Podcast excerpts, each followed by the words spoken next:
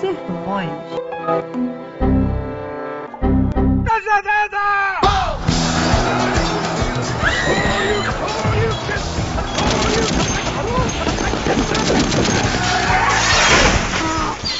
Ai, que burro, dá zero pra ele.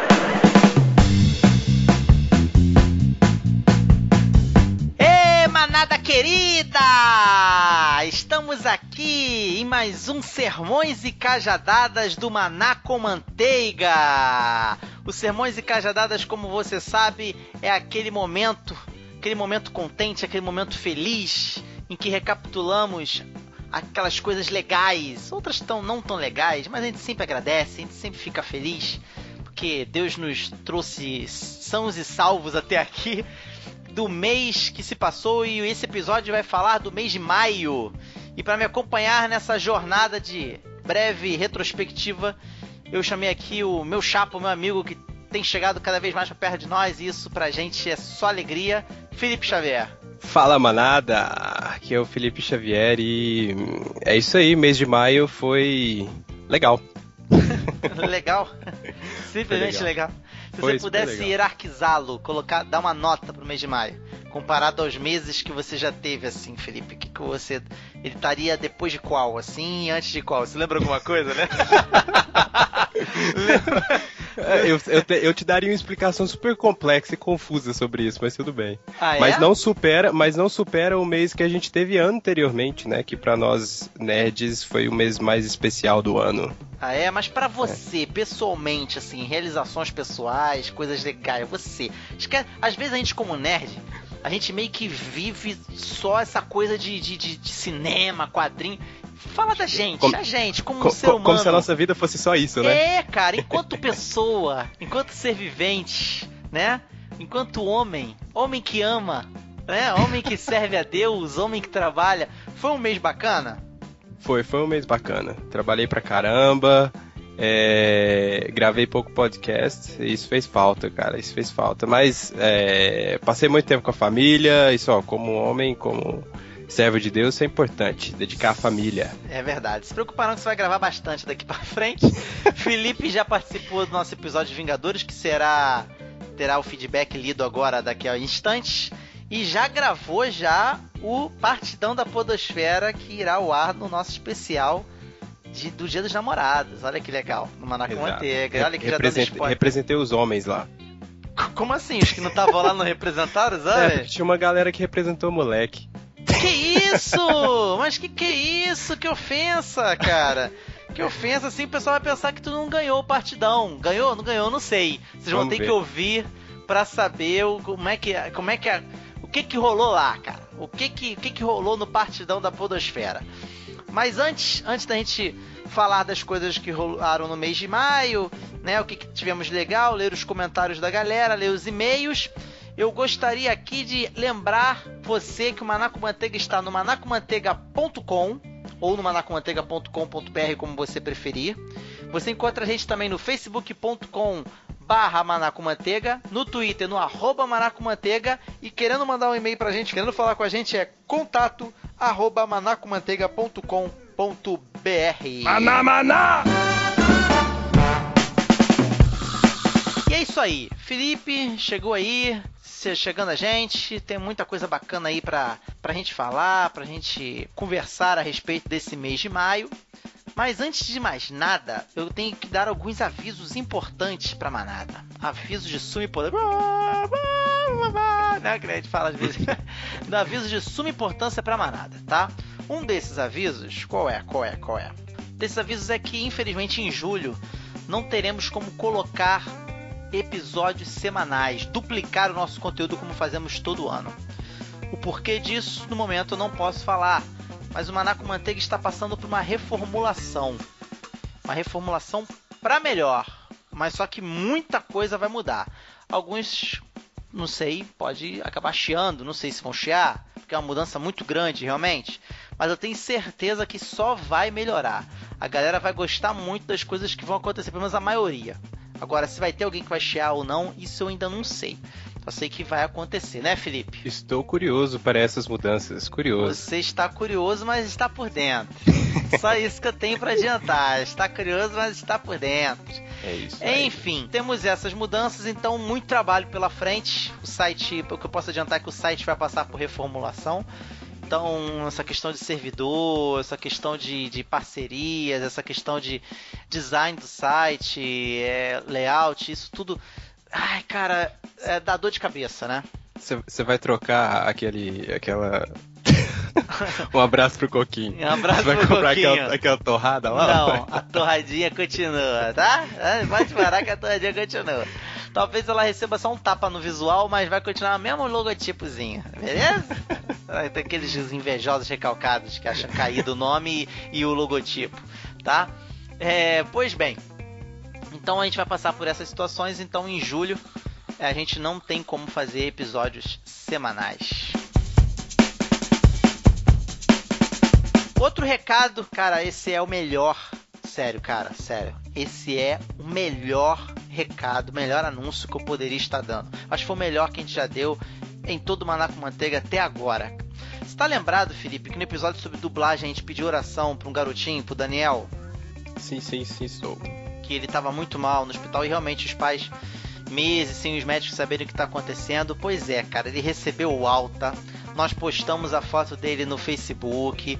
Ele, ele- uma lindeza, cara. O nosso lindão tá de volta em casa, filho da nossa colaboradora Michelle Fischer, ela é revisora do Na Letra. Sim, Manada, o Maná com Manteiga tem uma, uma, uma pessoa só para revisar os textos. É, tô dizendo texto na letra. Se vem erro de português lá nas postagens, a culpa foi minha. É, então ela revisa os textos e ela tava passando, cara, a gente tava bem apreensivo, principalmente o pessoal mais próximo, familiares, o Kleber que pôde acompanhar mais de perto, o Kleber Pereira e o resto da galera também que, é, que pôde acompanhar mais de perto, a gente tava bem apreensivo. E, cara, não é à toa que a Bíblia fala que a oração pode muito seus efeitos, a oração do justo pode muito seus efeitos e a manada orou e, e o pessoal chegou junto e o Danielzinho tá bem, não só a manada como todo mundo, até mesmo aqueles que nunca ouviram e não ouvem Maná com Manteiga, muita gente é, se juntou aí em oração. Estamos muito felizes aqui em anunciar que o Danielzinho teve alta e está em casa no seio familiar dele. Glórias sejam dadas a Deus. Amém, aleluia. Maná, maná! Antes da gente começar aqui falar das coisas de maio, olha de novo falando isso, né? Pessoal criando uma expectativa violenta. Antes da gente começar, antes da gente começar, eu acho bacana a gente avisar mais ou menos como é que vai ser a estrutura. No episódio sobre pós-apocalipse no cinema, nós avisamos que não iríamos falar do filme novo do Mad Max naquele episódio, mas que deixaríamos para esses sermões e cajadadas algum tipo de parecer daquilo que a gente achou com spoilers, certo? Exatamente. Então, quando nós lermos o feedback do episódio, nós não vamos falar ainda. Mas ao final desse episódio, depois das dicas, nós vamos falar um pouquinho de Mad Max, porque afinal de contas eu preciso, eu preciso falar desse filme, Felipe. Eu preciso. Você tava me esperando, né, ô, ô, Márcio? Eu Eu, precisava eu falar fui um dos caras, eu, eu fui um dos caras que aplaudiu esse filme de pé a hora que eu saí do cinema. Eu, eu urrava. Não, mas não, va- vamos deixar nosso parecer depois. Vamos deixar nosso parecer depois, é, pra, pra falar depois. Queria que o Bruno também estivesse aqui, cara, o Bruno Guedão. Mas eu sei que ele gostou também, eu sei que ele gostou. Não, então, então vamos desmistificar. Uh, o filme foi ruim. Não... É o spoiler contrário, né? Que a gente falou também, né? Não, não precisa disso. O pessoal sabe que a gente gostou, comentei nas redes sociais. Foi bem bacana, bem legal, bem, bem, bem empolgante. Mas então vamos começar, vamos falar aí do, do mês de maio. Mês que a gente teve muitas notícias, muitas notícias né, re- relativas ao Esquadrão Suicida que saiu largando coisa aí, né? Ai, cara, o Esquadrão Suicida ele tá, ele tá, tá uma, uma loucura, né? Porque todo dia sai uma foto, todo dia sai um, um vídeo. E eu tô meio com medo, assim, porque vai acabar que não vai sobrar nada pro filme. Todo mundo já vai ter visto tudo, né? Antes de chegar nos cinemas, assim. Cara, o Esquadrão Suicida é um filme kamikaze da DC. Entendeu? Suicida, kamikaze. Eles estão experimentando tudo que eles podem experimentar no Esquadrão Suicida. Como o Super-Homem e o Batman é uma coisa, uma franquia muito importante pra eles, se eles afundarem, afundou DC. Eu acho que eles estão experimentando o tipo, é, um, um- o modo de fazer marketing, acho que eles estão experimentando é, conceitos novos de personagem, de construção de, de, arco narrativo. Eu acho que eles estão fazendo isso tudo no, no, no Esquadrão Suicida, porque eu, até agora a gente não sabe quase nada do Batman vs Superman, que é uma coisa que está sendo anunciada muito mais tempo. E, e apesar que no Batman vs Superman, assim, eles estão anunciando muita coisa também, né? Então acho que todo o universo DC daqui pra frente ele vai ser definido depois desse filme, ou do sucesso ou do fracasso desse filme, né? Cara, como é que tá a tua expectativa pro Esquadrão Suicida? Ai, caraca, eu não sei nada de Esquadrão Suicida nos quadrinhos, assim, eu sei Sim. muito pouca coisa, mas... mas... enquanto filme, enquanto filme... Cara, eu não sei o que esperar, de verdade. Assim, eu tô com uma expectativa legal, assim, pro Batman vs Superman. Na minha tá é... baixa. Minha tá e, mas baixa. pro Esquadrão Suicida, eu eu tô com aquela expectativa assim, eu não, eu não sei o que esperar. Não tenho expectativa nenhuma, nem pra cima, nem pra baixo. Não, do Batman não... Superman tá bem baixo, do Esquadrão Suicida tá, tá mais Menor ainda, tá raso, tá raso. Cara, o, o, aquele carro do Coringa, que já é rebaixado, ele passou por cima da minha expectativa. Pra você ter uma ideia. Ele atropelou minha expectativa. Entendeu? E. e não. Hum, e, sei lá, assim, quando anunciaram o Jared Leto como, como Coringa, cara, eu, eu fiquei pensando assim, eu falei, caraca, esse Coringa vai ser muito afetado. Vai. Porque o Jared Leto, ele é um cara afetadíssimo. É. E ele já tá entrando nessa vibe aí de querer reinventar o Coringa. Eu até li uma coisa recentemente nas redes sociais, é, uma notícia falando assim que o Coringa, é, Jared Leto é, continua vivendo o Coringa mesmo após é, sair da, da filmagem, né, e tal. Então ele tá é. indo pelo mesmo caminho lá do Heath Ledger e tal. Só espero que o cara não morra, né? Eu gosto da banda dele. Pois é, cara, eu vou te falar. Ai, cara, eu não sei, eu não sei mesmo.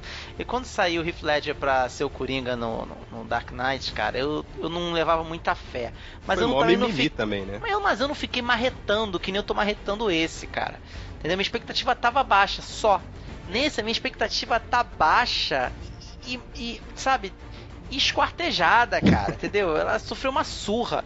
Cara, eu olho para esse Coringa, velho, assim, não quero que seja um Coringa underground que nem foi do, do Dark Knight. Possível, né? Uhum. É possível. É assim, o do Dark Knight ele falava que gostava de coisas baratas, apesar de que eu gosto disso. Esse aí não, esse não pode falar isso. Ele tá com um carro Maserati, é Maserati aquele carro, não sei, um Diablo, um Lamborghini, Lamborghini Diablo. Eu acho. Cara, Isso aí não tem como falar o que eu me alegra é com, são com coisas baratas, gasolina, pólvora, e não tem como falar isso, né? Então assim, eu sei lá, cara, eu acho que eu acho que a minha expectativa tá bem baixa com relação a esse filme. Por enquanto não gostei da estética de nada que apareceu, de nada lá do Superman versus Batman também me agradou muito a estética do, do, do Batmóvel, talvez um pouco do Batman, mas só. É, sei lá, eu acho que do Batman vs Superman, a, a, o que mais agradou até então foi o uniforme dele, assim, mas. E, o trailer, assim, o trailer lançou aquele tom sombrio, assim, aquela coisa que eu acho que. Eu acho que diferente da Marvel, a DC tá, tá dando esse tom pros seus filmes. Eu acho que é, eu acho que é legal, de, no caso, de ter dois materiais bem diferentes pra gente consumir, diferente. entendeu? Eu também é. acho, eu também acho. Legal. Mas o, mais o Superman ele quando teve o primeiro Homem de Aço, quando teve o primeiro trailer dele, o trailer dele era iradíssimo, cara. Aquele trailer lá, eu via várias vezes, eu gostava, aquele trailer era fantástico. Esse trailer, sei lá, sei lá, não me mostra nada, não, não sei. Enfim, cara, vamos falar de outros heróis agora.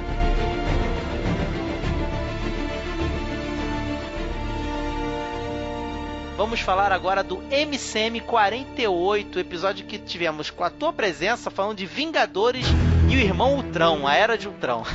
episódio que se chama Vingadores e Irmão Ultrão. você fez um sotaque bacana, né? Eu achei que você estava me zoando porque. Cara, eu não sabia começando... até então que você era mineiro, cara. é, zero comprometimento eu, com os convidados. eu falei assim, putz, que o Márcio já começou me zoando já, ó, caraca. Fui marcado. Não, mas não tava zoando você mesmo, cara. É porque eu achei. Caraca, velho, olha aí, ó. Você tomando também o estereótipo para você.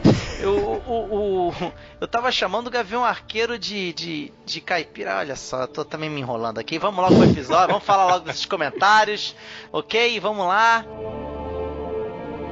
O episódio contou com a presença do Rafael Buriti, do Bruno Guedão, lá da Toca Podcast, do Edu Coquinho, do Massacrente, e da sua presença também, Felipe Xavier, lá do Põe Peixe. Beleza? Vamos falar aqui dos comentários. Engraçado que a galera não teve comentários, né? Mas eu pensei que foi mais, teve mais comentários da nossa galera. é, os mesmos de sempre. Pensei que ter mais, um assunto que mobiliza o povo. Foi um é um dos, dos, um dos episódios que mais teve download depois do nosso especial de RPG e tantos outros que a gente teve também de nerdice. Porque, pô, os Vingadores entraram em Wakanda, o cara do Garra Sônica tinha uma, uma. toda uma organização criminosa lá e o T'Challa não mas tá vendo, Rafael? Tu tá se contradizendo, cara. Tu fala que o filme tá cheio de herói e tu tá querendo colocar mais um herói no negócio. Não, olha aí, é pra isso que eu chamei os dois, cara. Eu acho que já, Sei que eles se amam, cara. colocou a Wakanda lá, então vamos fazer direito. Porque para mim aquela Wakanda, Wakanda ali é, é totalmente verossímil. Porque o T'Challa jamais ia deixar como se eu fosse amigo dele, né? O Pantera jamais ia deixar, como rei de Wakanda, aquele cara ter uma fábrica de, de parada. Não, mas aquilo ali não é Wakanda. É uma, é uma, uma é parada é clandestina. Aquilo ali é na é... África do Sul, aquilo ali não é Wakanda.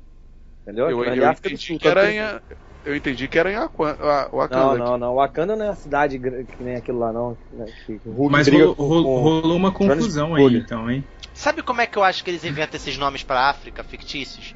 Eles, eles tentam imitar aquele cara que fazia a dublagem do Darth Vader, o pai do, do, do Ed Murphy no, no, e, exatamente, Wakanda. Tem que dar esse tipo de sonoridade, entendeu? Se não der essa sonoridade, não é país. Entendeu? É verdade, não é nome, da... nome do Wakanda. Do... Aquilo ali era. Cara, qual era o nome daquele lugar, Zamunda, cara? Zamunda. Zamunda. É, exatamente. o rei de Zamunda. É. é, exatamente, Zamunda. Eu sei que se rimava com bunda. É.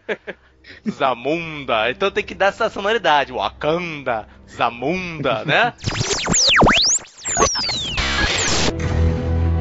É, primeiro comentário aqui que eu gostaria de ler são. Na verdade, quase todos os outros nortearam esse primeiro comentário, que é do nosso colaborador, do Roberto. Que ele colocou assim as perguntas. Eu, o Lorival, eu e o Lorival, então colocou o Lorival junto, temos algumas dúvidas. A do Lorival, por que o Tron não controla a armadura do Homem de Ferro? E a, a dele, o Magneto controlaria? Agradecemos a atenção. E aí, Felipe? Bom, é, eu acho que controlaria sim, mas o Orian. Orian? Orian é, de Oliveira. Ele tá Orian tá de Oliveira, também. Um abraço, é. Orian. Ele, ele diz assim: se eu não me engano, o Homem de Ferro e o Magneto já se enfrentaram e o nosso herói enlatado venceu esse embate porque a sua armadura era formada por nanotubos de carbono. Cara. É, whatever, né, cara? É, é muito específico, né, cara? Eu acho que não, não foi apresentado em nenhum momento que a armadura do Homem de Ferro é, é formada por nanotubo de carbono. É, no filme, ele fala, no primeiro filme do Homem de Ferro, quando falam para ele que deram, a mídia deu o nome para ele de Homem de Ferro, ele fala, é um nome bom, de publicidade. Na verdade, está errado porque minha armadura é feita de ouro e titânio. Uhum. Mas isso é coisa do filme, né? O Magneto, ele controla qualquer tipo de metal. Exato, exato. Quer dizer, isso depende, acho que depende da edição, depende da série. Tem arcos que ele só pode controlar ferro, acho que no cinema ele só controla ferro. Sei lá, tanto que tem, tem episódio lá que ele controla o esqueleto, o esqueleto do, do Wolverine. No filme ele controla o esqueleto do Wolverine. Sim, o tempo todo. No e é adamantium, né? Não é... E é adamantium. Então, assim, é. Isso é quadrinho, cara. Ele poderia tomar o escudo do Homem de Ferro também, do, do, do, Capitão América também. Sim, claro, poderia, sem sombra de dúvidas. E a primeira pergunta ali, que é do Lorival, que o Roberto trouxe o Lorival na, na carona, é por que, que o Ultron não controla a armadura? É, assim, a armadura acho que do Homem de Ferro tá ligada à internet, não tá? Hum, cê, acho não necessariamente. Ele talvez o, chega... o, talvez tenha um, alguma coisa fechada ali no, no, no primeiro Vingadores ele hackeia os alto-falantes da praça lá na Alemanha para tocar lá a música do, se não me engano, do Iron Maiden. Iron Maiden não. É do ACDC. ACDC, eu acho. ACDC. Eu acho que sim. Então, ele coloca lá para tocar a música do ACDC nos alto-falantes, e aí? Mas talvez ele fez uma, uma, uma conexão ali só dele ali, que só funciona na armadura. Eu não sei porque ele não tem conexão com outras coisas de fora, né, cara? Tudo que ele controla. Apesar que ele faz buscas o tempo inteiro quando ele tá. Pois é. Quando pra ele fazer tá... busca, necessariamente ele tem que estar tá conectado. É. Então talvez seria um furo do filme. único, será? único furo do filme? Mas é isso aí, valeu, gente. Vamos pro próximo comentário aqui, que é do Eduardo Silveira, o Ed The Drummer, lá do PED ou PADD. Pelo amor de Deus, né, cara? Pede. cara, pra quem não sabe, eu esqueci de falar, mas vocês saberão de novamente no, no, no, no Partidão da Podosfera, esse mala aqui, ele é professor de inglês. é porque eu, porque eu conversei com ele uma vez e aí eu falei pad, e aí ele falou que eu era a única pessoa que falava isso. Bom, é, de qualquer forma, eu gostei do filme, mas não achei grande coisa. Gostei no sentido que me diverti e tal, mas não achei nada emocionante. Aquela sequência de ação inicial, por exemplo, foi tão longa que em um momento comecei a ficar entediado. Gostei do desenvolvimento do Hulk também. Sobre expectativa, eu fui assistir sem esperar muita coisa. Não assisti trailers e spots, pois eles são spoilers. Como não esperava nada e vi pouca coisa, consegui curtir o filme. Abraço, Ed The Drummer. Maravilha. Obrigado, Ed, sempre por aqui, sempre comentando. Muito obrigado, cara. Mesmo quando eu não vou lá comentar também. Ele comenta sempre aqui, mesmo eu não comentando lá. É incrível ah, isso. ele, ele, bate o recorde, cara. Ele, é ele é comenta em todos os podcasts que existem. É, é incrível. Incrível isso. Ele, ele, comenta no, no Perdidos no Play, que é o podcast de RPG que eu, que eu ouço e de vez em quando colaboro lá com eles lá. Inclusive tem, tem no final desse cast tem dica é ligado a isso. Mas vamos lá, vamos voltar aqui. Tem comentário do Lucas Eduardo, pô, gostei dos pós-créditos aí. E o Bruno, é da onde mesmo? Ele fazendo uma brincadeirinha, aquela brincadeirinha de, né, de que o pessoal é, né? Uhum. É, o Luiz Augusto Vulcanes, ele coloca assim: Fala galera, ainda não assisti o filme, mas não tenho problemas. Espero que já tenha assistido. Não tem problemas com spoilers. Na verdade, o que percebo é que cada dia tudo é menos consistente, de fácil digestão e facilmente descartável para dar lugar a um novo produto. Vejo pelos meus filhos e seus amigos. Parece que tudo é legal, mas também é tudo esquecível. Coitado do Gavião Arqueiro, o Márcio implicou com o rapaz. No mais, ótimo episódio, grande abraço. Eu não impliquei com o rapaz, eu não impliquei. Não foi só eu não, que impliquei. Você, você, não implicou com ele, você só começou zoando o podcast, zoando o coitado do cara. É, depois eu deixei com vocês. Só joguei a sementinha da discórdia. Tem dois comentários aí do Orian. Continua você aí, Felipe, já que você se especializou em ler comentário dele, vai. Ó, então lá. Fala galera, gostei muito do cast. Pena que não posso dizer o mesmo do filme. Repetiu a receitinha do primeiro e no fim não trouxe nada de novo. Achei que o Visão ficou muito apático no filme e esperava um vilão mais legal. Esse Ultron foi muito nada a ver, kkk. Incrível como os trailers contaram todo o filme, kkk, entretanto como entretenimento. Valeu a pena, valeu, manos. Muito bom. E aí ele complementa aqui embaixo, acho que eu esqueci de falar alguma coisa. Só eu acho que contra o Thanos o Gavião Arqueiro só vai ficar esperando tudo acabar. Cara, cara é, não... Gavião, acho que ele nem vai, nem vai aparecer mais o Gavião Arqueiro. Isso ele é uma coisa cara. que me intriga. Não, cara, olha só, isso é uma coisa que me intriga. O Thanos, ele vai ter a manopla do infinito. Cara, na manopla ele tem um poder infinito, ó, que maravilha. De destruir o universo. Cara. Aí, onde é que entra uma viúva negra da vida, cara? Um arqueiro da vida, sabe? Quadrinhos a gente encaixa, né? Ela vai estar tá fazendo uma outra side quest, né? Paralela. Mas assim. Ah, cara, sei lá. A gente tem aqui o comentário do nosso colaborador, Cleber Pereira, certamente, certamente, mas pelo menos agora sabemos onde ele vai estar, na Fazendinha, Uai. É exatamente isso que você falou. Aí ele continua depois aqui. É irado esse post. Esse post. Eu não aguento isso, cara. Esse cast, cara. Esse cast. Gostei do episódio para variar, só que não. Hashtag SQN. O melhor estilo Manaco Manteiga. Com Rafael geralmente polêmico tentando controlar o Márcio que tava mais hardcore que o Ultron. Tava assim, tipo Hulk. KKKKK. Roquinho bem parecido com o Capitão América, enquanto o Felipe tava mais para o Gavião Arqueiro. Olha aí, Felipe. Muito uhum. legal esse bate-papo. Ops, bate-papo. Bate-bate. Ah, é que, é que o Kleber, vou, vou, vou, abrir o, vou abrir o verbo aqui. É que o Kleber, ele não gosta quando eu tô ligado no 220. e eu nesse filme, cara, eu tava sem amarras. Você, você tava frenético. Eu tava sem amarras. Tomou velho. esporro do Coquinho o podcast inteiro. E o Rafael também. Não era só eu, não. O Rafael também.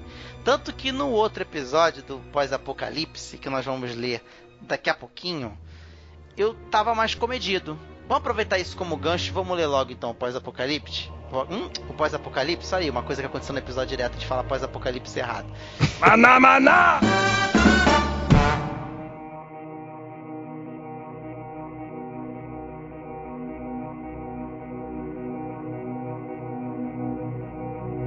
Cara, episódio do Manaco Manteiga MCM 49 Pós-apocalipse no cinema. Já encerramos aqui o 48, a leitura de mês. Agradecemos a todos que leram, que, que, que comentaram, beleza? Estamos agora no MCM 49. Cara, eu fiquei. Foi o fim para mim. Falando em fim, em pós-fim, pós-apocalipse, para mim foi o fim. Eu fiquei amarradinho ali, todo não podia falar muito. Aí de vez em quando eu soltava a minha. Aí minha... Te colocaram cinto de segurança Me botaram de castigo, cara. Me botaram de castigo, velho. Porque falaram que o Vingadores eu falei muito, eu esculachei o filme, eu não deixava ninguém falar, Coquinho me dando bronca. Então nesse aí eu fiquei mais amarradinho, pra não, não fazer tanta besteira, né? Enfim. E aí esse episódio aqui ficou bom, cara. Mas para mim ficou tão bom quanto o outro. O outro não tava ruim de Vingadores. O que, que você achou, o, o Felipe? Desse você não participou. Desse episódio quem participou foi Rafael Buriti, Coquinho novamente, Ribamar Nascimento, nosso cineasta, Josisley de Souza, do Diário de Bordo. Você que que quer, quer que eu fale o que, que eu achei desse podcast? Ou mais? É, desse episódio, do Pós-Apocalipse no Cinema. Então, cara, eu não escutei ainda, vou te falar a verdade. Olha aí, cara. Eu não escutei ainda, mas tava na minha, tá na minha lista. Não, tapa na tua cara agora, Felipe. Mas, mas eu escutei todos os outros antes. É o fim. É Você o pode fim. falar de qualquer um outro, menos desse. Não, mas o mês de maio é... são esses dois, cara. Eu não vou catar outra. Já foi, já perdeu, já perdeu a oportunidade assim, é, Prop, né, que é aquele cara do russo que, que estuda bastante sobre os contos russos, ele descobriu alguns padrões nas histórias, né? Um deles, são dois, duas funções que ele chama, ele chama de falta e, e transgressão do proibido. A falta é quando uma história, é, por exemplo, é, você tem uma, uma, necessidade de alguma coisa e você tem que pegar o anel e destruir o anel, entendeu? Falta uhum. alguma... É, isso, no, na história, geralmente é dita até 25% da história, mais ou menos, e aí você acompanha o resto da história. Num futuro pós-apocalíptico, essa falta já começa, já tá no início do filme. E talvez esse é o grande problema, porque ela talvez já é essa falta inter... seja o pano de fundo. Exatamente, já é muito interessante. Eu acho todo filme pós-apocalíptico muito interessante a Eu premissa. Gosto, porque, porque você já começa naquele clima de sobrevivência. Poxa, o que eu, o que eu iria fazer? Eu teria que pegar uma, uma lata para sobreviver e, e, fazer um estoque de armas, fazer um estoque, sabe? Isso é, de certa forma, até interessante pra gente que é humano, gosta de sobrevivência, gosta de, de acampar, sei lá, alguma coisa assim. Mas é interessante. Então já começa nesse ambiente tenso. Então, desenvolver um outro conflito que não seja esse, que é o do mundo natural, é, é, é o grande desafio e, de, que, e, faz com que o filme seja interessante. Porque se ele não desenvolver nada, ele entra no que você falou, do Walking Dead, pá, simplesmente ficar, cair na rotina. Então vamos lá. O Kleber aqui ele comenta aqui. Bom dia, boa tarde, boa noite, manada querida. Mais um podcast supimpa do MCM. Falar de pós-apocalipse é bem a nossa cara. Gostei muito desse episódio. Show de bola. Continue nesta sua força, como diria um amigo meu, e até a próxima. Aí depois vem o um comentário do Ed The Drummer novamente. Felipe, lê aí. Que bom que o Coquinho citou no final sobre a utopia do mundo pós-apocalíptico. Caraca, é difícil falar isso. É pós-apocalíptico é para os cristãos. Porque eu ia fazer uma piada com isso, hahaha. Sobre pós-apocalíptico, gosto desse tipo de filme porque na maioria das vezes leva o ser humano ao limite. Ok, não na maioria, mas que seja. Vocês entenderam. Aliás, o ser humano sempre tem aquele pensamento sobre como seria se. Abraço, Ed The Drummer. Maravilha. Aí novamente aqui nós temos outro comentário do Luiz Vulcanes. Fala galera, Divertidíssimo esse episódio, honestamente prefiro um mundo pós-calipso. Concordo com o Márcio que o livro de Eli é um filme legal, mas o mesmo Márcio disse que os milenistas não acreditam na tribulação, o que não é verdadeiro. Tá, ok, vamos lá, vamos ler o comentário dele todo. Na verdade, o alimilenismo crê que a tribulação, de uma certa forma, já está acontecendo e tende a se intensificar à medida que a volta de Jesus se aproxima. As frases da introdução foram algo sem comparação. Grande abraço, Luiz Vulcanes. É que a gente bateu cabeça na introdução no início do episódio. Valeu, Luiz. Seguinte, quanto a esse negócio do amilenismo, eu não sei, eu acho que eu, é, é cajadada para mim. Tudo bem, eu falei alguma coisa a respeito no episódio de, de mas muito breve, então deu a entender que eu não sabia que o milenismo é, crê que existe tribulação. Eu sei que crê. Eu também assisti aquele episódio do, do BTcast, Luiz, falando de milenismo. eu sei o que, que é, e também só ouvi isso, a respeito disso, de milenismo, milenismo, acredite você, no BTcast, no, no seminário lá não deu tempo de estudar isso, sabe? Quando eu fiz seminário, eu não terminei o seminário de teologia. Então assim, seminário teológico. Então sei que o milenismo ele, ele, ele entende isso. É que na hora ali, na, na, correria, na edição, alguma coisa, sei lá, foi atropelado, não sei se foi na edição, na correria mesmo ali da, da conversa, deu a entender realmente de que a gente estava dizendo que a milenismo não crê em tribulação. E quanto a, a esse pós-calipso aqui, eu não entendi. Mas valeu, Luiz. Obrigadão aí pelo comentário. No, no, mundo, no mundo sem calipso, cara. O mundo sem calipso. Então, para, é utópico. É utópico. É utópico, não é verdade? Vamos lá. Dê pra gente o comentário de Gabriel Tuller, Felipe. Fala galera, gostei muito de como foi abordado o tema. O mundo pós-apocalíptico interessante. Caraca.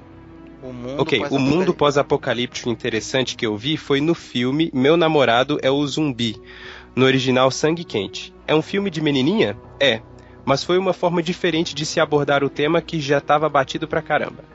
Já na Bíblia, acho que o mundo pós-apocalíptico vai ser nos novos céus e nova terra, né? Pelo menos eu penso assim. No Deixados para Trás, eles tratam melhor esse tipo de assunto do que vai acontecer com quem fica e tal. Segundo a visão escatológica deles, ótimo episódio mais uma vez, abraço. É, assim, é. Eu acho, não assisti, acho que eu vi só alguns pequenos trechos, dizem que o livro é melhor, desse Meu Namorado é um Zumbi, que é meio na pegada de. Peraí, tem, tem livro disso? Tem. Caraca. Tem, tem. E dizem que é bonzinho. Dizem que é bonzinho mais ou menos. É que o filme estragou, fez pegada de muito de humor e tal. Pra fazer mesmo humor, cara, bom de pós-apocalipse, é o filme que a gente comentou no, lá no episódio. Desculpa, Felipe, spoiler para você do nosso episódio que a gente comentou do Zumbilândia. O Zumbilândia é um filme de pós-apocalipse é de humor bom. muito bom. Esse vale muito a pena. Muito. Outro também de que a gente não citou é o Elfim, também é legal, e Todo Mundo Quase Morto. Acho que é isso, Todo Mundo Quase Morto. São, dois, são três filmes de humor muito bons que você tem que assistir sobre pós-apocalipse com pegada de humor. Eu, eu, eu acho que esse que esse meu namorado é um zumbi, cara. Ele, ele meio que não se define, porque ele tem algumas algum, algumas piadinhas e tal, só que tem, tem alguns momentos que ele quer tentar ser profundo, mas falha miseravelmente. No filme, eles abordam a questão do zumbi, ele come o cérebro dos outros para ter lembranças, ter memórias? Sim, sim, sim. Aborda. É por, isso, é por isso que o zumbi se apaixona pela menina, porque ele come o cérebro do namorado da menina. Ele mata ah, o namorado tá. da menina. Spoiler, né? Ele mata o namorado da menina e come o cérebro dela e se apaixona dele. por ela porque ele fica. É, o cérebro dele. Uhum. E se apaixona por ela porque ele fica com as lembranças do cara, né? Então. Entendi. Então, assim, ele falou a respeito de Deixados para Trás. Quanto a Deixados para Trás, eu acho que não é pós-apocalipse. É apocalipse, assim. Você tem meio que um futuro distópico regido pelo anticristo. É, a gente estava até entrando numa discussão aí com o Gabriel Martins, falando se Hunger Games era pós-apocalíptico. Uhum. E a, na minha opinião, não é. é, é Concorda comigo, Felipe? É distópico, né, é cara? É distópico. Me, Você tem mesmo... um regimento mesmo que a, aconteceu alguma coisa, algum evento muito grande para eles chegarem ali, mas acaba que continua, é, existe uma civilização ainda, né? Mesmo que uhum. muito muito ruim ali, meio estranha, muito louca, mas existe uma civilização. É, no episódio a gente fala bastante lá sobre, sobre essa classificação do que é distópico, utópico e pós-apocalíptico e, e filme catástrofe, que são filmes que estão bem juntinhos ali, bem perto. Então, assim, não confunda. É, Pós-apocalipse é cada um por si, é sobrevivência. É, é, terra de ninguém, né, cara? É terra de ninguém, entendeu? Isso é pós-apocalipse. Então, assim, eu dou até uma dica no final do episódio de um filme que tem as três categorias ao mesmo tempo e, e manda super bem. Pós-apocalipse, distópico e utópico, no mesmo filme. Ficou curioso? Ouve lá o nosso episódio sobre pós-apocalipse no cinema. Vou ouvir. é, tô falando para quem tá nos ouvindo agora, mas cabe pra você também, Felipe.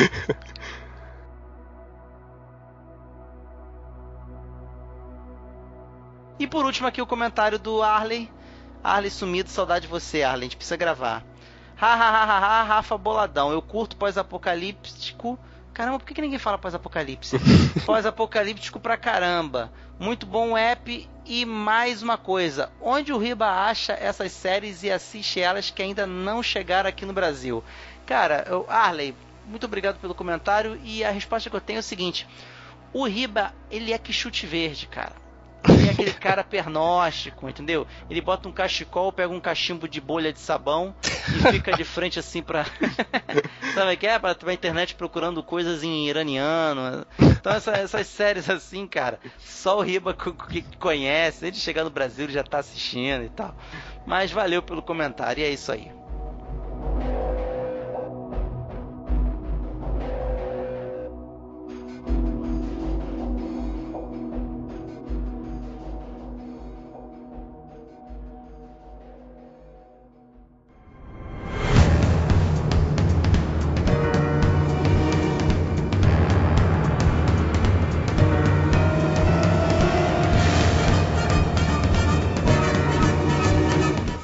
Meio que correndo aqui porque esse episódio vai ter muito mais do que apenas leitura de e-mails e comentários e, e, e tudo mais.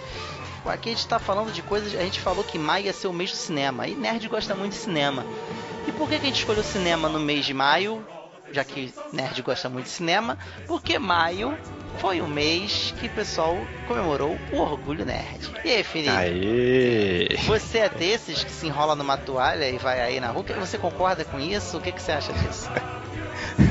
Bom, cara, eu, eu, não usei toalha e nem tirei foto com toalha, não, mas eu tenho sempre uma toalha comigo. Sério isso? Como assim? Sempre contigo? Não. Você realmente é, acredita eu... que vai vir alguém te levando pro, vai te levar pro espaço porque vão não. destruir o planeta Terra para passar uma via expressa. Não, não, eu tô brincando, só que eu tenho que falar isso porque senão a associação dos nerds expulsa quem não, quem não anda com a toalha, entendeu? Não, que é associação de nerds, cara? Quem que botou? Quem tem onde quem é o presidente desse negócio? Entendeu? Olha só, olha só. É cara, eu sou de uma época, velho. Eu acho assim, acho bacana tal. É, o pessoal ter orgulho, brincar, brincadeira, é brincadeira, né? Brincadeira e coisa e tal. Mas, velho, convenhamos, nerd, cara, não é uma tribo tão organizada assim. Vamos parar com esse negócio? Vamos parar com esse tem que ser nerd, tem que andar com, com toalha, você tem que conhecer Douglas Adams. Cara. Você já leu Douglas Adams? Mas... Não, nunca li Douglas Adams. Exato. Não, já assisti o filme do, do Mochileiro das Galáxias, por isso que eu citei aqui o, o, o, planeta sendo destruído, mas nunca li Douglas Adams. Aí todo mundo, ai, você não é nerd, cara. Não é nerd. Se eu não sou nerd, então tá bom. Valeu, obrigado. Beleza, eu não preciso ser, me autoafirmar nerd para gostar das coisas que eu gosto. Eu, eu gosto de dizer que sou nerd. Fico feliz e não me considero um poser, como muita gente diz que é nerd só porque assiste filme de super-herói e de, e de série. Nerd, na minha definição, que muita gente gosta dessa minha definição, é aquele cara que defende e pratica os seus hobbies com tanta seriedade como se fosse um trabalho.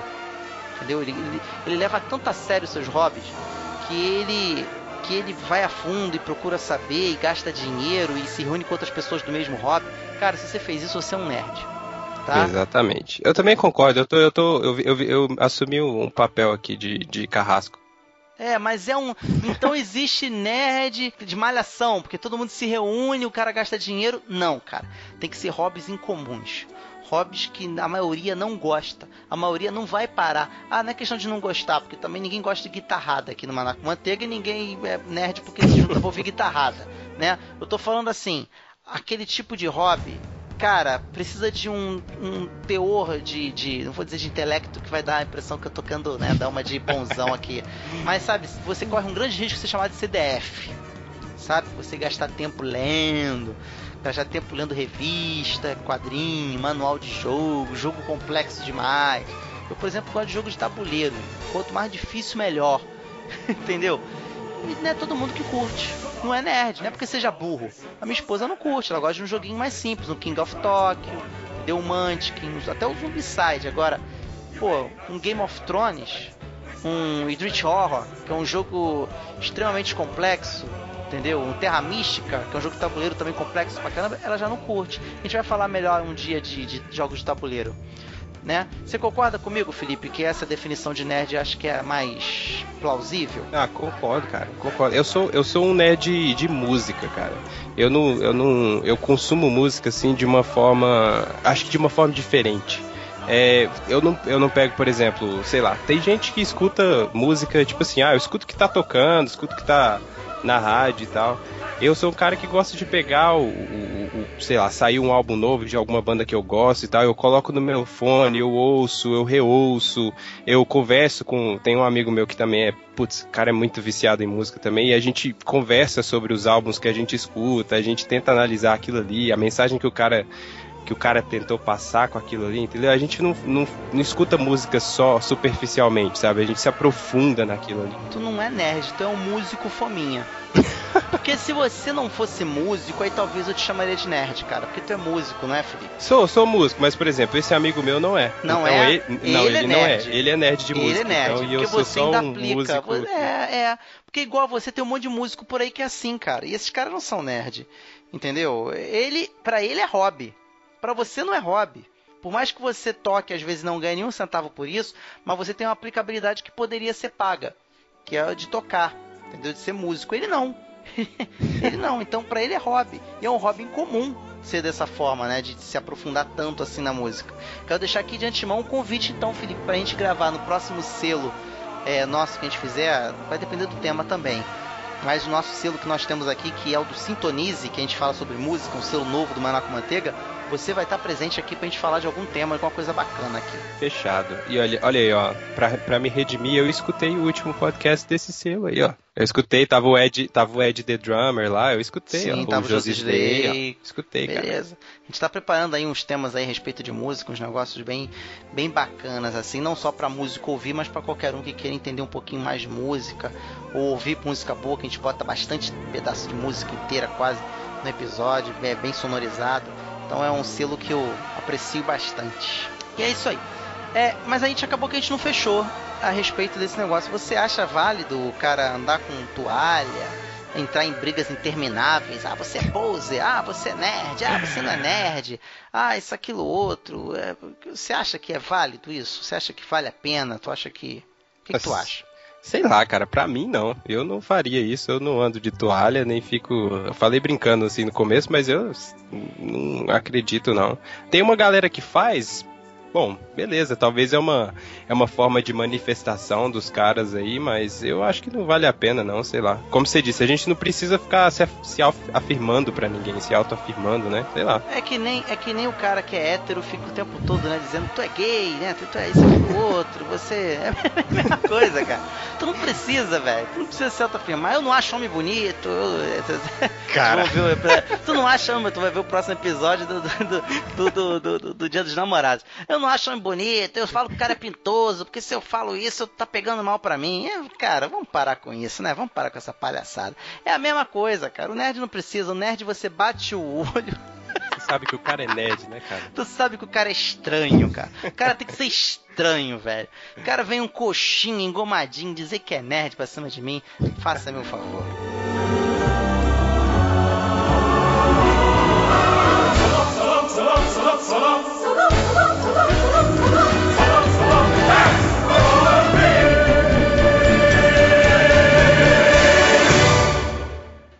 Vamos lá, Felipe. Caramba, a gente tá voando com esse episódio. Já estamos aqui na parte das dicas já, Felipe. Olha só você. As dicas nos Sermões e Cajadadas é um momento esperado. E mais ainda agora que depois das dicas vai ter uma parte quase de um podcast, um mini podcast inteiro. Dicas. Felipe, o mês de maio, Felipe. O que, que você fez de bom no mês de maio? O que, que eu fiz de bom no mês de maio? Aquele, eu vou, eu vou para dicas nerds, então. Já que eu sou, eu sou um cara que ultimamente eu não tenho saído muito, porque eu tenho trabalhado muito, então não, né? Eu consumo muitas coisas em Só casa. Só tem saído para trabalhar, né? Só tem, é, eu vou casa, trabalho, trabalho, casa, casa e igreja, Ok. só. Ok. É, eu vi, cara, eu acabei a primeira temporada de uma série que eu já estava ensaiando há algum tempo para assistir. E eu finalmente assisti, que é a primeira temporada de Vikings.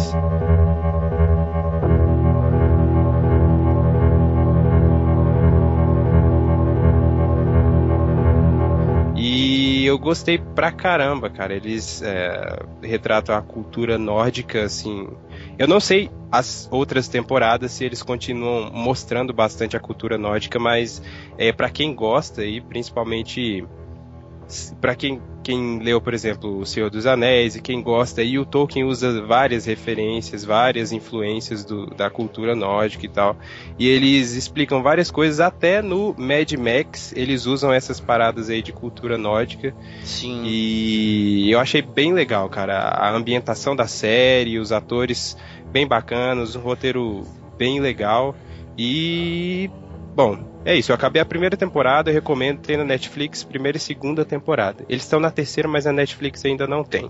Tu, então, em breve. Não me pegou essa série, não sei porquê, cara. É porque assim, eu, eu gosto muito de personagens. Entendeu? A gente estava até entrando numa discussão aí ontem, conversando com os amigos, né, Felipe? Você estava junto também. Sim. Que universos, criar universos é uma coisa muito legal, mas é super valorizado. Ninguém, oh, que isso, tal, falar um negócio desse. Cara, quando é bem feito, claro. Quando o cara faz até a língua, como o Tolkien fez, é claro, você vai tirar o chapéu. Mas é algo super valorizado. Tem, eu, tem gente que cria universos bacanas, a gente vê um monte aí no cinema, em literatura, mas a história às vezes é uma bomba porque os personagens não dão conta, não tem uma trama legal, é só tem aquele pano de fundo e acabou. Né? Uhum. Um exemplo disso aí é Destino de Júpiter. É, você tem até uma proposta boa, por exemplo, no, no, no, no Divergente. Você tem essas propostas bacanas, mas só que o filme é uma bomba. É. é. E eu, por isso que eu sempre deposito minhas fichas em bons personagens. E o Viking, eu bato o olho, eu vejo todo mundo muito igual, cara. O pessoal reclama de japonês que é tudo igual. mas, velho, ariano, cara, russo, alemão, é tudo igual, cara. Tu bate o olho naquele, aquela vincaiada toda, cara. Velho, é tudo igual, você cara. Assistiu, você assistiu quantos episódios mais? Ah, cara, eu vi o primeiro, no primeiro não me pegou. O primeiro é, não, não, me pegou, o, não me o pegou. personagem principal lá, o Ragnar, que ele a, a, conta a história de um de, de, desse Ragnar Lothbrok. Ele foi um dos heróis vikings, né? Uhum. Herói viking é meio estranho, né? Para ele, eles, para eles ele era um herói, né? Porque os vikings saqueavam tudo que, que era que era gente. Mas ele é um personagem que você com, começa a.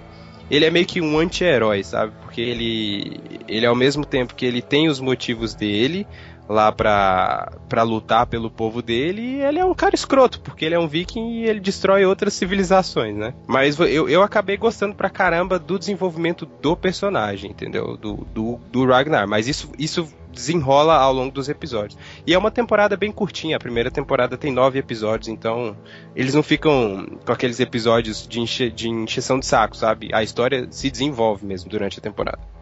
Bem, minha vez agora. De novo, vou fazer um abuso de autoridade aqui, vou dar duas dicas. tá, a primeira dica que eu tenho para dar aqui é bem rapidinha. Eu sempre fui um jogador de Magic, The Gathering. É, você já ouviu falar, Felipe? Magic Card Game. Não. Do Richard Garfield. Richard Garfield foi um matemático que ele criou um sistema de, de card game muito legal que persiste até hoje. Eu jogo mais ou menos esse jogo, bota aí, uns 20 anos, 18 anos, sei lá. O jogo existe há muito tempo. O concorrente dele era o Spellfire. Você joga, você joga esse jogo há mais ou menos o mesmo tempo de que eu tô vivo, mas. É, por aí. É, obrigado por me lembrar disso. Então, assim, o Magic eu tenho em cartas até hoje e tal, mas eu descobri um modo de jogar Magic muito bacana que é pelo aplicativo do tablet. É, eu só tenho algumas ressalvas. De vez em quando ele buga, você não consegue dar mágicas instantâneas, que é o nome da, da, da mágica, que você pode dar no, no, turno do adversário. Então tem uma janela ali muito pequena que você tem que ficar ligado, você não pode perder essa janela, senão você não consegue. Então a mágica instantânea que é feita para dar na hora do turno do adversário, tu não consegue dar direito, entendeu? E tem uns bugzinhos também, quando você tem muita carta de criatura na mesa, quem joga Magic sabe do que eu tô falando, muita carta de criatura na mesa e muita carta que referencia outra, por exemplo, uma carta dá poder para outra, outra dá poder para outra, outra dá poder para outra, essa matemática trunca de um jeito que começa a linha de código aparecer e os números sumirem. Então isso é um bugzinho também, mas é muito raro de acontecer. Tirando essas duas ressalvas, o jogo é excelente. Você consegue jogar online contra outros jogadores. Eu acho melhor que Hearthstone, porque Hearthstone é um jogo muito simples, é viciante também, mas é muito simples. Para quem joga Magic, eu acho que vale a pena. O jogo ele tá gratuito no, no Google Play, pelo menos eu sei como é que tá no Google Play, não sei no iTunes Store, mas no Google Play ele é gratuito. Apenas se você quiser é, jogar online contra outros jogadores, você vai pagar lá uma taxa de 13 reais, eu paguei, para jogar contra outros jogadores, jogar contra amigos e tal, formar decks, ganhar cartas exclusivas. Então é um jogo que vale muito a pena. Magic the Gathering 2015 para aplicativo tablet.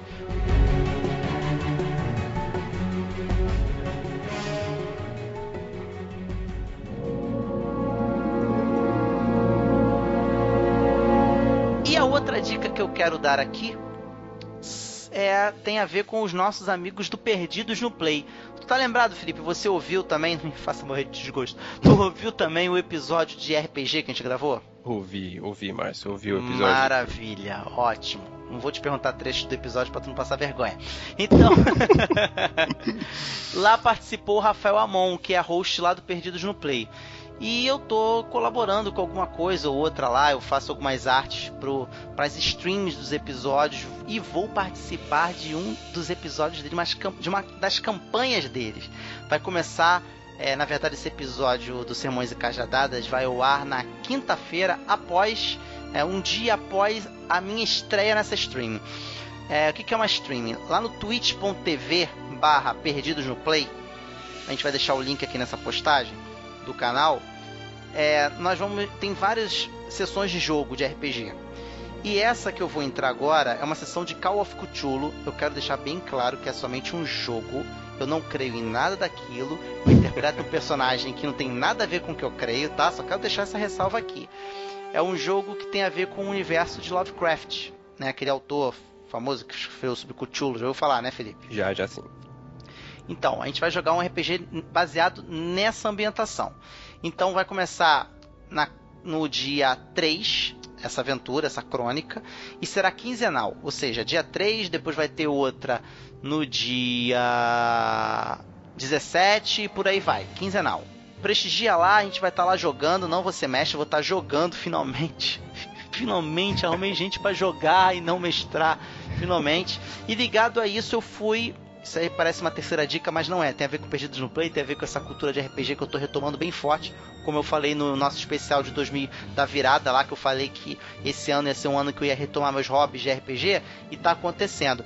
Fui no, na Dungeon Carioca no sábado passado, no sábado anterior a esse episódio, e cara, foi muito maneiro. A Dungeon Carioca é um evento de RPG e board game aqui no Rio de Janeiro, no Centro Empresarial Barra Shopping toda todo último sábado do mês, a galera do cenário de RPG e board game do Rio de Janeiro se reúne lá na Dungeon Carioca, que acontece lá no, no Centro Empresarial Barra Shopping, em frente ao Megamat, que é uma é, é a, é a lanchonete, é que é a empresa que, que apoia a gente, né? Às vezes patrocina, às vezes não, mas apoia a gente, que a gente usa o espaço na frente da loja lá para poder se reunir.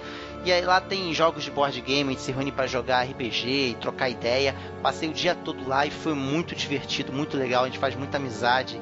É, joguei lá vários jogos ganhei alguns, morri em outros. Foi muito bacana, muito divertido. Então, se você tem a oportunidade de participar de algum evento na sua cidade ou aqui no Rio, tá aí a dica da Danjo Carioca. Participe e vamos reviver esses, esses hobbies que meio que morreram com o passar do tempo e foram dando muito lugar a jogos eletrônicos e coisa e tal. Márcio, preciso fazer uma revelação. Hum. Eu nunca joguei RPG na minha vida. Cara, muita gente, cara. Isso não é uma, não é uma vergonha. Muita gente nunca jogou, tem muita gente que não sabe nem o que, que é, cara. E a, a nossa a, luta... associação do Douglas Adams aí vai me tirar da. Nada, esse pessoalzinho do Douglas Adams, cara, muitos deles também nunca jogaram RPG. Entendeu? Muitos é. deles, cara, falam. É, como é que é? Ataque de oportunidade. Não sabem nem o que é ataque de oportunidade. Eu costumo falar isso. Entendeu? Esse pessoalzinho do Douglas Adams é. é, é não, não, não. Não esquenta a cabeça com isso não. A nossa luta justamente é contra isso. Lá no Perdidos no Play a gente tá tentando resgatar. Tanto que a galera do PNP, eles têm o mesmo perfil que eu. É uma galera que ficou muito tempo sem jogar e tá voltando agora. Então eles têm a mesma dificuldade. São casados, não tem tanto tempo assim para jogar. A gente, quando era moleque, jogava todo dia, cara. Quando era moleque, eu jogava RPG quase todo dia. Saía da escola, a gente ia jogar RPG quase todo dia. Então, assim, é, sei que esse, esse tempo não vai voltar mas pelo menos um evento aqui, outro ali, reunir com a galera pela internet para estar tá jogando via stream, eu acho que é super saudável, é um hobby que a gente ama.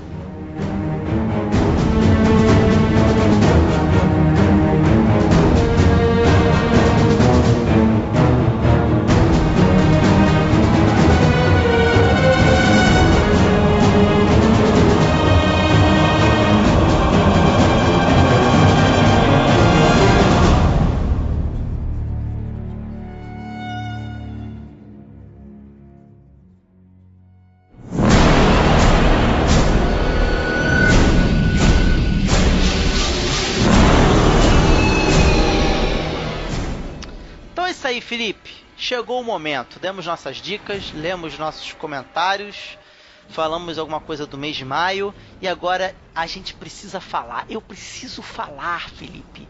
Eu preciso falar. Começa, Felipe. Começa, Felipe, antes que eu desembeste aqui. Felipe. Nós vamos falar agora do melhor filme do ano até o momento. Porque nós precisamos esperar dezembro ainda, mas até o momento, testemunhem.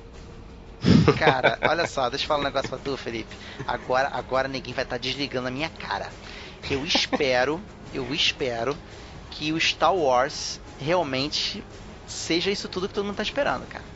Porque assim, Star Wars ele tem um fandom violento, ele, ele, ele, ele cria um frisson violento, incontestável, que ele que ele contribui para a cultura nerd, para a cultura pop, é incontestável, tá? Mas enquanto estrutura de filme, criação de universo e personagens, meu velho, Mad Max foi espetacular, cara. Espetacular. Eu saí do cinema dando 9,5, passou o tempo, ouvi outros podcasts, li resenhas, descobri coisas que eu não tinha me atentado e posso te dizer que minha nota subiu fácil para 10. Fácil. Fácil. Caraca. Eu, eu me lembro aquele dia que teve um dia que a gente conversou logo após que a gente viu o filme, eu, né? Você, a gente Guedão. foi, Isso. a gente deu uma discutida e eu falei 9 e aí o, o Guedão, você falou 9,5, nove, meio, né? Meio e ele e deu 9 também. É, e aí o Guedão deu uma zoada lá e você falou, né? Aí eu, eu fiquei curioso para saber no que que tinha perdido o meio na primeira vez que você viu. Por que que você achou que, que perdeu é, um... Vamos lá, o meio que eu tinha dado, que, eu, que, per, que se perdeu, eu tava um pouco agoniado, só um pouquinho agoniado, com a questão de focar demais olha só, para você que chegou agora e não assistiu o, o, Mad Max, a gente avisou no começo desse. Chegou agora, isso na televisão, né? Você tá ouvindo a gente desde o começo. Mas olha só, a gente avisou no começo do episódio que nós iríamos dar spoilers, por isso que deixamos pro final, ok?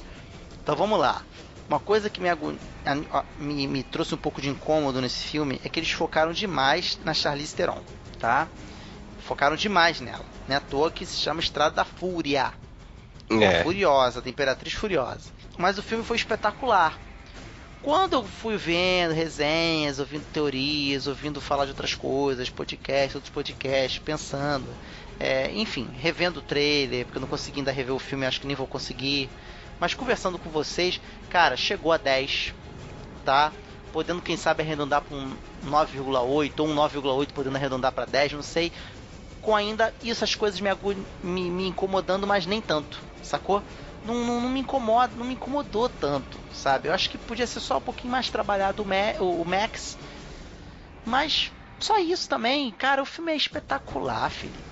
É, eu, é eu, vi, eu vi alguns podcasts mesmo, a galera falando, né? Ah, porque, porque o, o, Max perdeu todo o foco num filme que chama Mad Max, né? E o foco é todo na, na, na Furiosa e tal. Mas, cara, eu achei assim, eu achei espetacular também, cara, assim, porque aquela, eu não tenho a, o background aí do Mel Gibson, eu não vi os outros três filmes, é, então tudo que eu que eu conhecia de Mad Max estava ali, cara. Eu acho que o, o sucesso maior de Mad Max para mim, cara, foi ele me apresentar um universo muito louco sem precisar me dar muita informação entendeu? No começo ele mostra ali como que funciona aquela sociedade. Eu assisti o filme duas vezes e assim, eu gostei mais ainda da segunda, porque ele me apresentou aquela aquela loucura, aquele futuro assim, totalmente distópico assim, é, de uma galera toda louca ali, só que Ai. eles eles, eles formavam, cara. Você via que a galera, eles tinham basicamente uma religião, eles tinham, eles tinham todo um, um, um universo criado em volta ali da, da cidadela, cara. Que é aquilo ali, cara. Não tem complexidade. Você entende aquilo ali sem eles precisarem ficar narrando tudo pelo, pelo que estava acontecendo ali, você ia entendendo o que estava acontecendo e você ia entendendo aquela sociedade louca que eles apresentam ali. Cara, eu acho que não é distópico, é continua sendo pós-apocalíptico aquela sociedadezinha que você viu ali, na verdade, ela é uma, ela é uma célula de sobrevivência. Ela é um bunker, que nem você tem nos filmes de, de zumbi, nas séries de zumbi, que é aquele pessoal que se reúne para sobreviver num canto e tem um líder, tá? Não é porque tem um líder, tem uma organizaçãozinha aqui e um, naquele grupo ali que você pode dizer que é um futuro distópico. Não é, porque o mundo todo acabou e não, deve, e não tem tantos lugares assim, regidos como uma rede que parecida, sabe? As leis de um lugar com as leis do outro, sabe? Aquilo ali é só uma célula de sobrevivência, concorda comigo? Concordo, concordo. Que é regido pelo, pelo Immortal John, que é um personagem espetaculoso, fantabulástico, cara. Muito bom, cara. É, e, inclusive, eu, ouvindo outros podcasts, eu descobri que ele fez um outro personagem no Mad Max antigo, né? Sim, ele fez algum, algum personagem Isso lá. Isso é uma e... coisa comum no, no, no, Mad Max, tanto que o personagem também do 2, se não me engano, ele foi vilão no 3 também, um dos vilões lá do 2, e o mesmo ator fez o outro personagem no 3. Então, assim, a essência do Mad Max, ela tá ali. E o fato dele não ser o personagem principal, estão é, dizendo que vai ter a sequência. Cara, se na sequência eles levantarem um outro ator de peso ou atriz de peso e o Max ficar de coadjuvante, eu vou achar fantástico. Sabe por quê?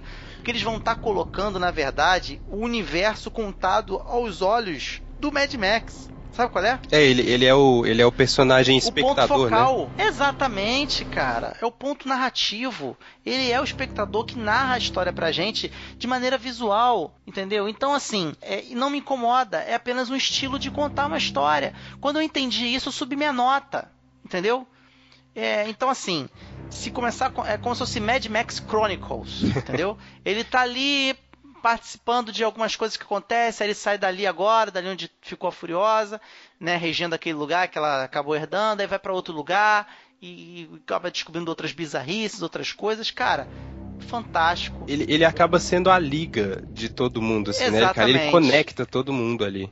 Exatamente. O pessoal ele ficou muito mimimi porque, ah, não é Mel Gibson, não é Mel Gibson. ah, cara, pelo amor de Deus, cara, vai tirar o cara do, do, do, do formol pra, pra fazer um filme desse? Não tem condições, cara. Entendeu? É outra pegada, é outra outra outra época que a gente está vivendo e, com, e respeitou muito os filmes antigos, muito. E conforme-se, não é Mel Gibson, cara. Quer ver Mad Max fica, com Mel Gibson, vê os antigos e fica vendo em looping, xará. Não fica lá marcando passo no passado. Eu, eu acho que Mad Max é um filme. Se todo remake fosse que nem foi Mad Max, cara, nós seríamos muito mais felizes, cara, com, com Vingador do Futuro. A gente seria muito mais feliz, cara, com, com, esses, com esses reboots que o pessoal dá. Que tu fica assim, meu Deus do céu, o que, que fizeram com esse filme? A gente seria muito mais feliz, cara com certeza. O, é, acho que isso se deu mais pelo fato de ser o George Miller, né? O mesmo diretor da, da, da franquia antiga e ele continuou. E eu acho que ele apresentou só uma nova visão, cara. O, o, o George Miller envelheceu desse tempo pra cá, né? Então ele, ele. Eu acho que pelo que todo mundo está falando da trilogia anterior, ele respeitou tanto, muitos aspectos, ele colocou várias referências ao, ao, ao, à trilogia clássica, só que o cara apresentou isso numa linguagem é, atual, cara. E isso funcionou muito bem, cara. Eu acho que esse filme não vai pegar só a galera que já era fã do Mad Max, mas eu acho que tá pegando uma outra galera que nunca tinha ouvido falar, assim, que nunca tinha visto. E, cara, fantástico, fantástico. Eu, eu fiquei muito feliz, eu urrava. Cara, no cinema, quando acabou a sessão, eu ouvi o pessoal fazendo assim, ó. Cara, é, é, é muito é, é, frenético, né, cara? Cara, muito bom, cara. Muito tempo que eu não fico preso na cadeira, assim, vendo filme. E, cara, quando entrava aqueles personagens, um personagem mais maneiro que o outro, cara. Eu fiquei com vontade de jogar um jogo de RPG ambientado naquele universo, cara. Onde você pudesse escolher, ah, eu vou ser da Fazenda da Bala, eu vou ser da. da. da como é que era o nome do lugar lá? Era Fazenda da Bala, Vila Gasolina, sabe? Cara, meu Deus do céu, cara, que universo bacana, que parada legal, cara. Assim, finalmente fizeram a estrada esburacada, andando no meio do deserto. Espetacular. Mad Max, o filme que ninguém esperava ser tão bom assim. Todo mundo esperava que ia ser bom, mas ninguém esperava que ia ser tão bom assim. Espetacular. Uma, uma cena, o Márcio, eu sei que, assim, o filme ele é, ele é todo bonito, né? O tempo inteiro, assim, tem aquelas cenas Lindo. fantásticas e tal, mas tem uma cena, assim, que, que tem, uma cena que me prendeu na cadeira, é aquela cena, a, a cena hora que o Max, ele, ele acha a, a galera lá, né? É, ele acha a Furiosa lá com o caminhão parado e aí eles começam uma, uma, uma pequena luta. Cara, aquela cena, você dá uma. Se prestar um pouco de atenção, ela não tem quase corte nenhum, cara. Assim, é uma, é uma cena que ela é frenética, o, a, a to, todas as, as os golpes, tudo ali é tudo conectado um no outro. A hora que o, o eu esqueci o nome do, do cara lá, do carequinha que tava usando o Max como bolsa de sangue. Caraca, como é o nome dele? Não lembro. É o Nux. Nuts, isso. E aí ele. Você acha que ele tá. que ele tá morto e tal, e ele começa, ele volta e ele vai ajudar o, o, Max porque ele queria pegar a Furiosa e tal, e fica aquela coisa louca e você não sabe o que vai acontecer ali, e o, e o Mad Max, ele. E o Max, né? É, acaba tudo quando ele coloca a, o cartucho de bala na arma e dá três tiros ao redor da cabeça da, da Furiosa. Eu falei, caraca! o que que é essa cena, cara? Essa cena ela me prendeu na cadeira, assim, porque eu não tava esper esperando uma cena tão fantástica ali naquele momento. Muito bom, muito bom. Eu já gostei mais dos personagens periféricos, assim, fiquei com vontade de conhecer mais deles, sabe? Como é que eles foram, principalmente dos vilões, assim, da, da, da Fazenda da Bala, da Vila Gasolina. Cara, aquele cara que dirigia aquele carro com, com, com lagartas de tanque sabe o que é? Que ficou cego. Cara, Caraca. espetacular. Ele, ele me começa bota a tirar na reta, igual um louco. Deixa na reta e começou a discursar cego. Ele não, ele, cara, ele, ele cagou pro fato de ter ficado cego, cara. Vai, vai, vai. Bota mais perto a luz. Bota mais, já botei, cara, tá na tua cara. Caraca, fiquei cego. Bota aqui na reta. Vambora, vambora. Se ligando assim como se fosse, sabe? Perdeu um dedo, rasgou, tomou um tiro, sabe?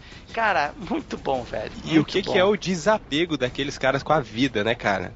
Os, Do... os Kami Crazy. Isso, caraca, os caras olhavam assim e falavam, putz, eu vou morrer, e pulava, assim, sabe? Falava, eu vou, é, eu vou chegar aos portões de Valhalla é, prateado, prateado, né? Eu vou chegar lá prateadinho, pegava aquele, pegava o spray. Cara, não precisou explicar o spray, não precisou explicar nada. Precisou, Você cara. entende que aquilo ali faz parte de um rito, um rito religioso, cara. É, cara, muito bom. Um filme que não desrespeita a sua inteligência, sabe? É, eu, eu tô catando aqui um cinema para poder ver ainda, dá tempo de assistir de novo, mas essa vida de podcast editando e gravando deixa ver. De novo, cara. É triste isso.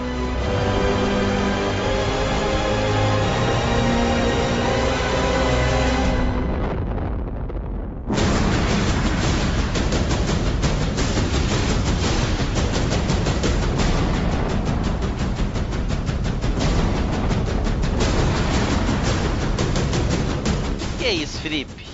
Só, a gente só precisava desabafar um pouquinho sobre Mad Max esse filme que a gente testemunhou.